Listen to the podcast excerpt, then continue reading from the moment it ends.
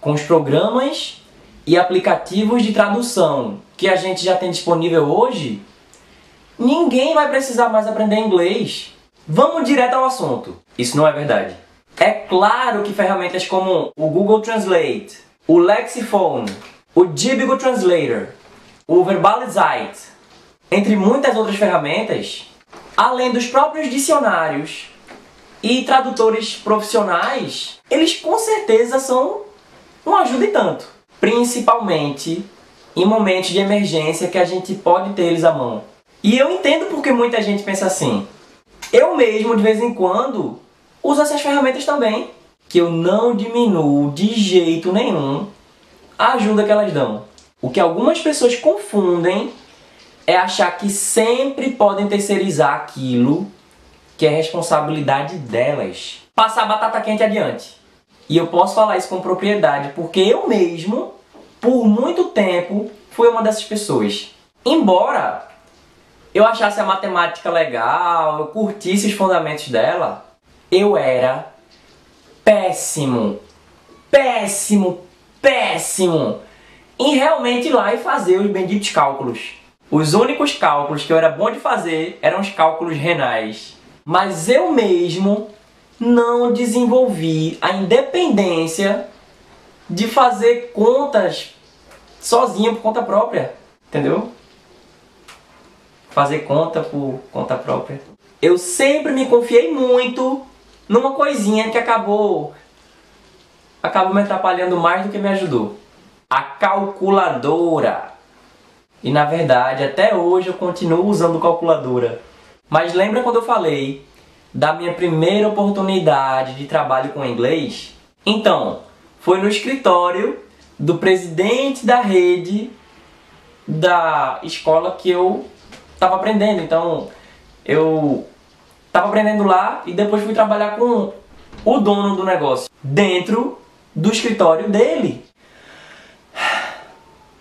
Pois bem, lá no escritório eu tinha todas as ferramentas ao meu alcance, mas a falta do raciocínio lógico-matemático me impediram muito de dar tanto resultado naquela função quanto as pessoas esperavam de mim. Imagina, eu tava ali na primeira oportunidade de trabalho promissora na minha vida e eu ali só provando a minha incompetência e fazendo até o pessoal pensar que eu não tinha tanto interesse naquilo ou que eu não estava dando o melhor de mim. Além de decepcionar todo mundo que acreditava em mim e e tornou possível essa oportunidade para mim. O bom é que o plano que eles tinham para mim eram outros.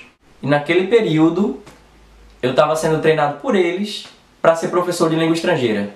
Eu tive a benção de eles saberem que existem diferentes competências para cada pessoa e que cada pessoa se dá melhor em uma área do que em outra, que isso é normal. E eles terem investido na minha formação para que eu pudesse me tornar um professor, acabou me levando para a carreira que eu ia seguir com mais êxito e realização. É, por incrível que pareça, eu acabei me realizando mais como professor do que trabalhando com planilha dentro de um escritório. Maluco isso, né? Mas mesmo assim, o meu filme já estava meio queimado e as portas já não estavam mais tão escancaradas para mim como estavam antes. E aquela não foi a última vez que o trabalho me exigiu isso. Até hoje, para eu poder cumprir as minhas funções como executivo, ou até mesmo para a economia doméstica da minha casa, eu não consigo deixar de colocar à prova o meu raciocínio lógico-matemático. Fora todas as provas, concursos e oportunidades que apareceram aí ao longo da minha vida. Não é obra da sorte ou do acaso, mas sim estar preparado diante da oportunidade. Já pensou se eu tivesse sido tão desleixado assim no inglês como fui com a matemática? O mais irônico é que as pessoas que fizeram isso com inglês, que achava, sei lá, que não ia precisar, são justamente as pessoas que hoje me pagam para fazer o que elas não conseguem. Muitas vezes dentro da própria área de domínio delas. Mas mesmo assim, eu não posso fazer tudo por todo mundo. Um grande exemplo disso é uma das minhas clientes, a Camila, que mesmo contando comigo para fazer a tradução de textos, interpretação em tempo real, aqui no Brasil e no exterior, ela não se acomodou e está se empenhando em desenvolver a proficiência dela no idioma. Fora que para usar esses mesmos recursos, essas mesmas ferramentas, que como já disse, eu mesmo também uso, não basta sair pegando cada palavra em português e passando para inglês, ou vice-versa.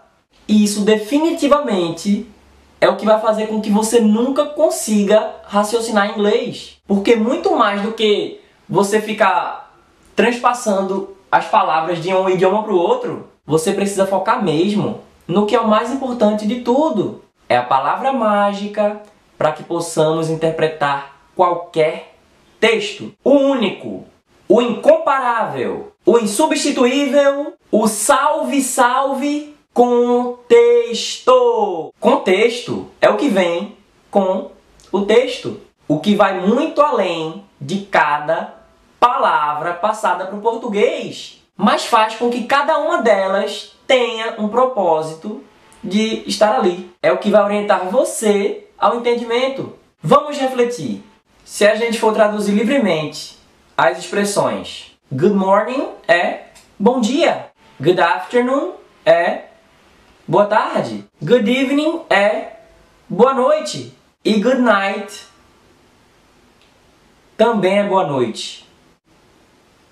Peraí, se o negócio é pegar uma palavra e passar para outro idioma, por que, que você tem good evening e good night para dizer boa noite? Vamos analisar agora palavra por palavra. Good morning é bom dia, ok. Good quer dizer bom ou boa. E morning quer dizer manhã. Good afternoon quer dizer boa tarde. Good afternoon. Good quer dizer bom ou boa. Se after quer dizer depois e noon quer dizer meio-dia. A conta não está batendo, né? Vamos ver agora do português para o inglês. Bom dia. Bom dia. Bom é good. E dia é day. Boa tarde. Boa é good.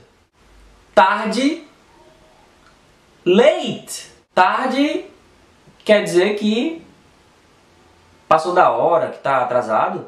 Se a gente for realmente traduzir palavra por palavra, a gente pode ter good morning, boa manhã, good afternoon, bom depois do meio-dia. Só que isso não faz sentido nenhum aqui no nosso idioma. Mas a questão é essa: não é nosso idioma. Outra possibilidade seria bom dia, good day. Mas isso não necessariamente é algo que eu vou dizer de manhã. Boa tarde pode ser good late, que é o mesmo que bom atrasado ou bom depois da hora. E isso também não faz muito sentido em inglês. Mas a questão é essa: não é inglês. Por isso, começar a desenvolver a sua mentalidade na língua inglesa vai fazer toda a diferença.